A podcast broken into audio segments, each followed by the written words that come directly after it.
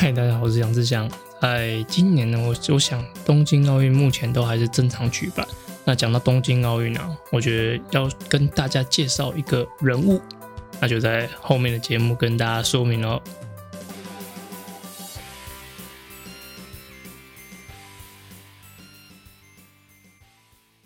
好，讲到铁人三项的奥运啊，其实大家最常提到的就一定是 Brownlee 兄弟啊，因为当光是他们家。应该就像就有四面奖牌放在家里面。那如果是 Fordino 的话，他们家也有两块金牌，因为 Fordino 的太太她自己也是有奥运北京奥运的金牌，所以他们是同一年的男女组的金牌哦。所以比如说一一一个人他要参加奥运，其实就是很大的难度，然后他又可以拿牌，然后又可以拿两面以上哦，其实这就是非常不容易。那今天要跟大家介绍的，其实是在瑞士的名将。他叫做 Nicolas Spring，那我不确定这个德文发音对不对啊？那我们的呃义仔金城武这个听众，就是在德国的舅啊，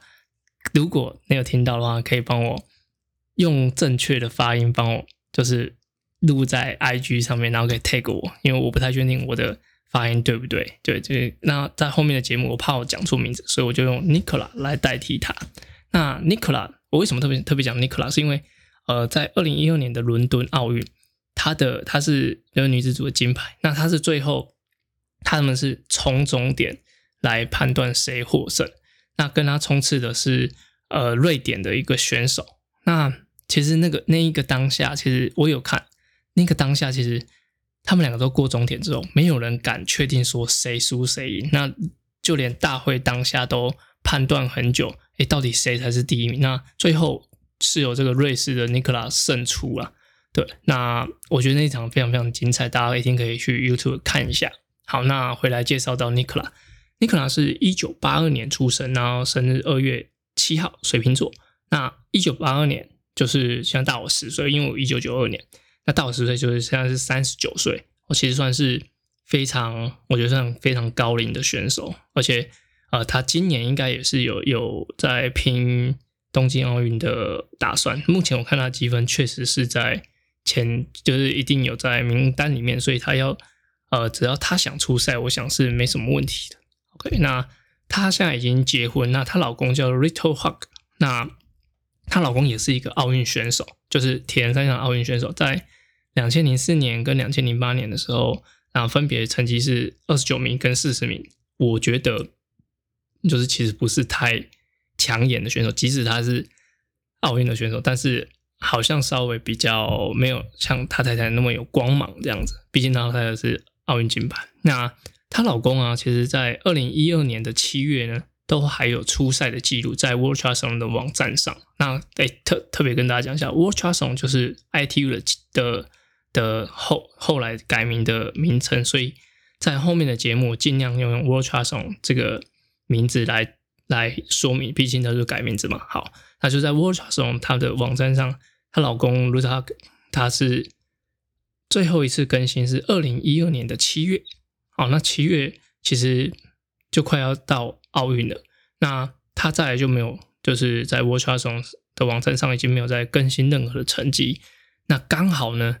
尼克拉他的奥运得牌的那一年，就是奥运金牌那一年，就是在二零一二年的八月。哎。那是不是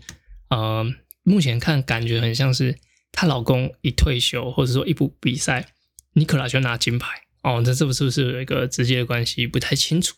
OK，那尼克拉的资料里面啊，正写到说，他现在正正在当一名，就是努力当一名律师。但是这个资料可能是有点久远的，因为他可能正他已经应该是正式的律师这样子，所以他是一个呃有职业的选手，对吧？那现在他有三个小孩哦，哇！我觉得光是我现在自己带一个小孩，或者说太太带一个小孩，其实就已经很不容易了。对，因为你的作息啊，什么都可能会被被打乱，而且他有三个小孩。那特别提一下，我觉得妈妈真的是全世界最厉害的生物。对，就是她能够怀胎十个月，然后呃把他生下来，还要照顾他，然后到小朋友长大，而且就是。即使是很累，然后的那个精神力还要再支撑。比如说像运，如果你又是运动员的话，就你还要再分配时间去训练。像澳洲的 Marinda 就是之前来过台湾的 Kona 的冠军，那其实他也是现在有两个小孩，那他们的训练可能，呃，我那时候他们来台湾的时候有讨论一下，就是他们请了就是全天全职的保姆，然后因为她跟老公都是职业选手，所以他们就需要有人带他们小孩子，然后出国的时候就换成他付钱给他。妈妈吧，应该帮妈妈妈出机票，然后带他妈妈出来，就是带小朋友这样。所以其实，假如有小孩的的选手，他一定是需要有很多帮手的。对，不论你是请全职的保姆，或者说你的亲戚家人可以一起带小孩。所以，呃，男生还还简单，就是你只是稍微改变一下你的生活模式，你觉得身边多了一个小朋友，但是。女生确实是很不一样，因为女生她的身体构造会受到影响，那就很容易会就是你的运动生涯会很容易受到挑战。对，因为你有可能身体结构上改变，然后你可能当生产完之后，身体其实还很虚弱，也很容易会有就是体重上升啊，或是呃免疫力的问题。所以你要在在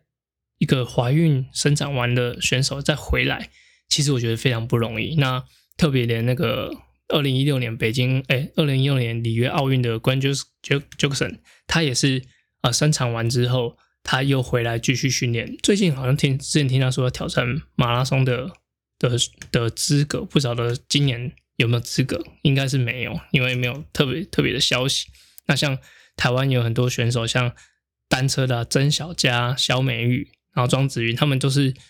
呃，其实蛮蛮一线的。的选手，甚至小美玉都是亚运金牌，也是奥运选手。那他们有，他们都有，就是生生小孩，所以又要兼顾着妈妈的角色，可能又有工作，然后就是学校里面的教学，然后又要又要自己训练这样子。所以其实我觉得非常不容易。那尤其是就是曾小佳，因为她的老公就是我认识燕玲，那她就是很常会 po 说，呃，爸爸帮忙，爸爸帮忙带小孩，然后妈妈。就就在训练，这样就是拍到那个影片，就是呃，已经已经是晚上，然后还在踩训练台的的画面，所以呃，特别讲一下，就是尤其像刚刚今天的主角 Nicola，他又有三个小孩，然后又有一个应该算是正职的工作，要完成这些呃训练啊，或者说要拨空出来参加奥运会，毕竟奥运四年一次，那这四年要要怎么准备，怎么分配，我觉得都是非常非常。有有难度了，所以这是这也是为什么我特别用这一集，然后想要来做它的一些说明，因为我觉得这个成就实在太厉害了。OK，那讲完我觉得对妈妈的 respect 之后，那就要讲一下 Nicola 他的成绩。目前查到他是以田径选手出身，但是很从很小就开始接触田人三项。这边跟大家讲一下他的田径跑步的成绩，那他的。八百公尺最佳是两分十八秒，其实听起来没有很快。好，然后在一千五是四分三十六秒，好像也还好，因为可能台湾有很多人都跑得到。那台湾女生很多人都跑得到。那再是三千公尺是九分零七哦，这就有一点快，这大概是三分零一、三分零二在跑。然后五千公尺是十五分五十四，这这个就非常厉害了，尤其是。我觉得十呃五千公尺这个成绩是真的有水准水准的，就是不愧是奥运金牌。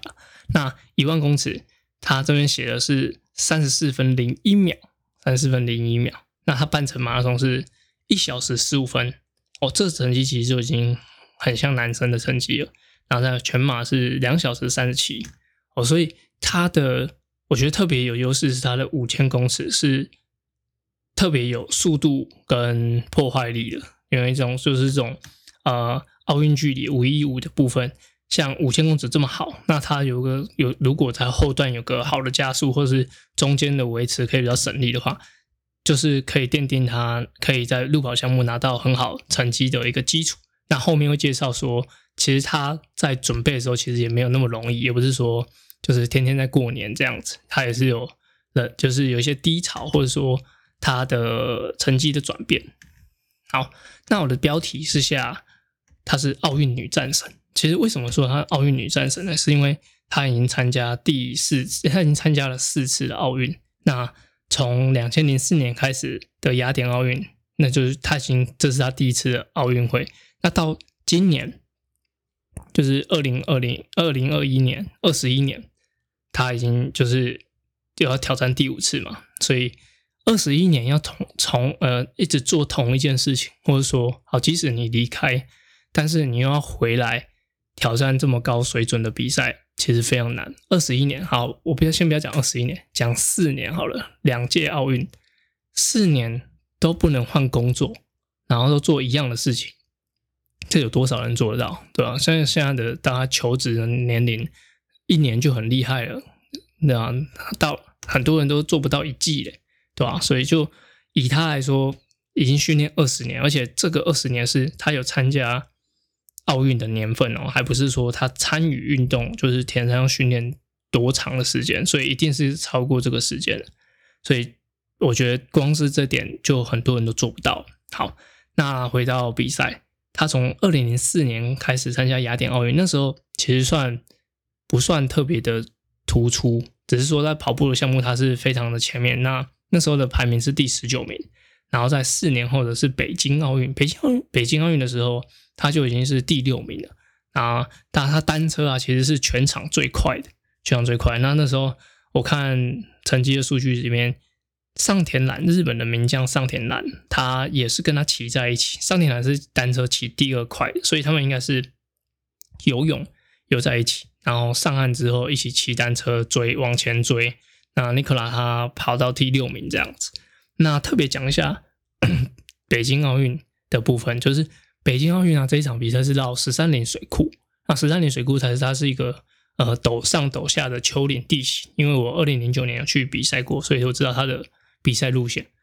那精英组它是绕行八圈，所以一圈五公里。然后你那个上下坡的感觉啊，其实如果你是北部的车友的话，就会很像在爬剑南路的从内湖这边上去的那个路段。对，那个爬可能爬个八九百公尺，然后再下滑。然后平路一下，再重新爬，这样爬八圈，哦，那种感觉是有点像，所以可以可以感可以知道，就是这么难的场地，又可以骑出单车最快，所以其实他的单车实力绝对是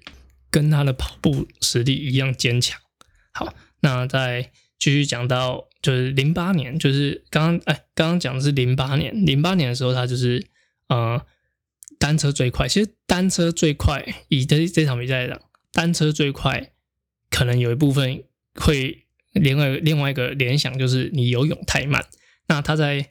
呃北京奥运的时候游的时候是二十分出头，那二十分出头，这时候离第一集团大概有一分钟的差距，所以他才需要在单车上做这么大的努力。好，那讲到他二零一二年的伦敦奥运，伦敦奥运他就是拿第一名的。那特别讲一下他这这中间的转变，就是伦敦奥运的时候啊，尼古拉他的游泳啊已经从就是去年的二十分，然后进步到十九分左右，因为这一分钟的差距可以让集团的，就是他在集团的位置有很大很大的不一样。呃，特别讲一下 World Triathlon 的比赛，就是比如五一五或二五点七五的比赛，他就可以轮车，然后基本上没有人不轮车的啦。对，因为没有人想要一直独推的，因为就是很像公路赛，就是会集团的作战这样子。那如果游泳好的人啊，就是在这种比赛距离，其实。被追的都比追人家的轻松，对，因为啊，大家可能在比赛里面可能说，哦，我我我用我可以前面有个目标，所以我追你，我会比较可以配速。但是其实，在五一五跟二五点七五这种距离，就是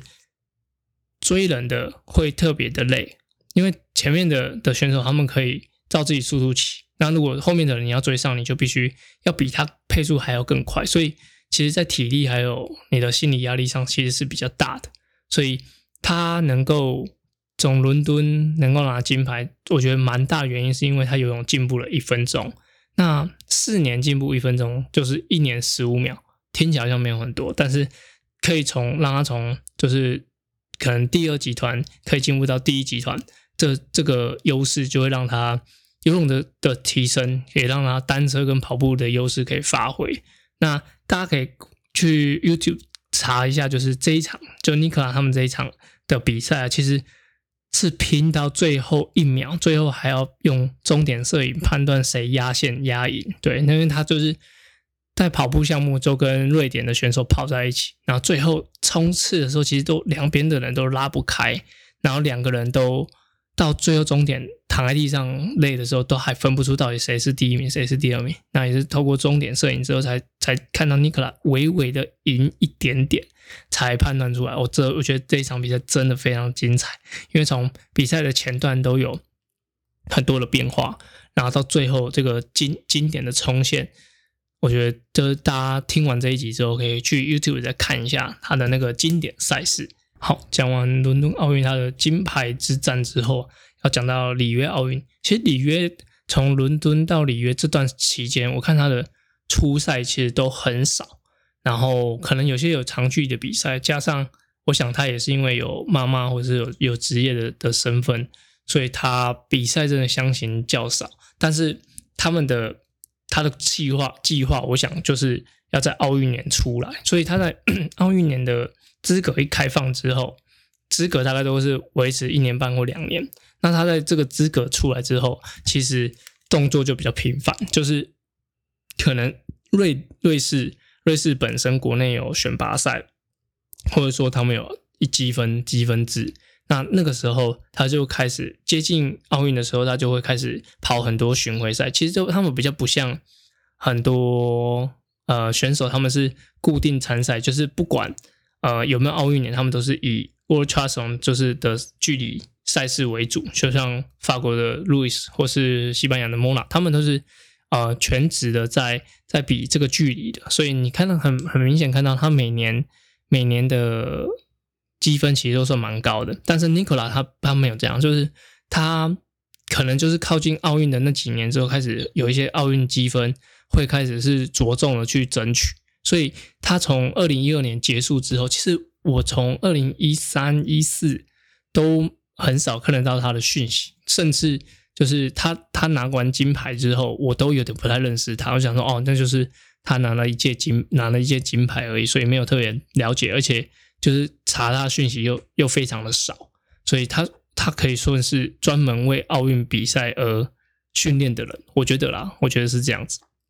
所以我才会觉得她是个奥运女王这样，女战神。好，那到二零一六年的时候啊，那她的游泳的时候一样是在第一集团上岸。一样是在第一集团，所以她可能这段时间也是维持她的就是弱项的补足这样子。那强强项的跑步的部分，其实她输给了当时的就是非常非常厉害日本呃美国名将关竹克神。那关竹克神他其实也不算比得很很轻松，因为那场比赛里奥运他的爬他的单车项目其实跟北京很像，也是大。大陡坡上，大陡坡下这样子，所以在骑车的部分，加上那天的天气非常炎热，所以啊，骑车的时候其实大家都蛮辛苦的。那其实你就看到影片里面的尼克拉，他就是还蛮积极的，在做很多的功这样子。对，就是可能他知道跑步的部分，他他可能会被关注神给有限制住，所以他在单车项目其实就蛮积极的。哦，这也是我觉得聪明的选手，他是呃。他最后跟你拼终点，或是跑最后跟你拼那个项目，可能他会没什么胜算，所以他就必须要在比赛过程中制造一点点呃不不同的比赛因子，然后打乱大家的节奏，然后让他是可以有更好的优势去参加，呃去进入到最后一个项目，然后增加自己的胜算。这是蛮多选手会会做的，尤其是自行车，比如说一个登山型选手跟一个冲刺型选手到。比赛的最后可能两公里、一公里，他们在集团，他们在他们领先出来。那冲刺的选手一定会把体力保留到最后。那登山型的选手，他可能就会在中间的做一点快快慢慢的间歇，然后希望透过这种不稳定的方式，然后来让自己的的最后胜算是提升的。好，那为什么他就是这样做会会有有帮助呢？就是比如说一样，剩下最后最后两公里。登山型的选手，他可能可以快慢，或是切换左右的位置，然后让冲刺型的选手他的节奏打乱。那最后登山的选手，他可能不是要跟你冲最后一百或五十公尺，他可能最后零就是五百公尺的时候就给你冲出去，然后就来看看谁可以撑久一点点。所以，假如是你是速度比较慢，或者说你是最后一个项目比较没有优势的人，其实你在中间的位置的时候，就必须要做出一点点优势，然后最后跟人家拼，呃，看谁撑不撑得住，或者说当下的心理素质。所以，像尼古拉他在二零一六年的呃里约奥运的时候，他就在单车项目做了很多的呃。领骑啊，或者说速度的变化，可能一部分怕后面追上来，或是一部分是希望可以在单车项目的时候可以多一点点的优势，然后让他跑步的时候是可以把它发挥出来的。所以，呃，最后虽然他还是跑出了关就个神，但是以一个第四次参加比赛的老将好了，老将那时候他也应该已经三十五岁，所以他应该说一个卫冕。卫冕军的身份，他的那个企图心是非常强。那今年他也开始频繁的参参赛，然后也可以明显看出他的实力其实没有退步。所以我也很期待像这种，就是应该说年纪有一点大的选手，好这样讲好了，反正就是老选手了。老选手给人家的，呃，他持续比赛给人家的那种感觉是，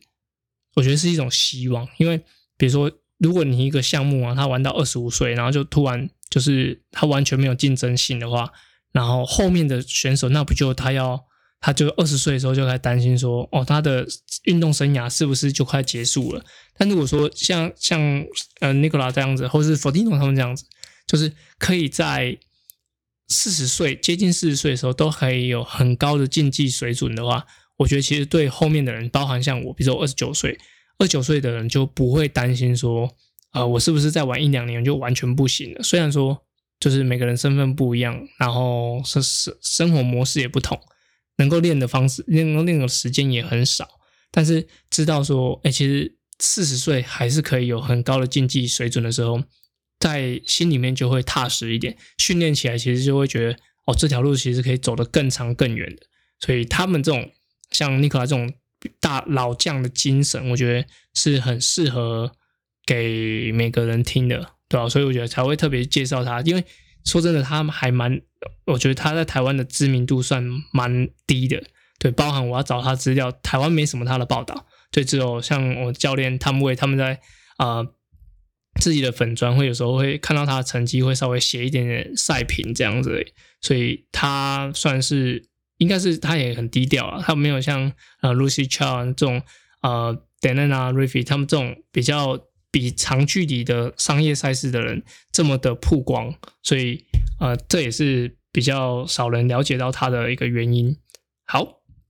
对，大概就是介绍到这边。那特别我觉得他的精神就是呃他有他的弱项，然后他有能够花时间去提升他，加上他又是一位妈妈，他是呃一位律师。然后他又一个又有年纪，然后又有这么多年的参赛经验，而且又是挑战这种高竞技水准的奥运会，所以是真的是蛮让人 respect 的。好，那就介绍到这边。可能有很多他关于他的报告我没有特别讲出来，可能啊手手边资料也没有那么多。如果说你们有听到一些他的消息，或者是说他的资讯的话，也欢迎可以留言给我，我可以在之后节目帮大家补充。好。那再来来念留言时间，终于有留言了。可能是因为上一集的情绪勒索，让大家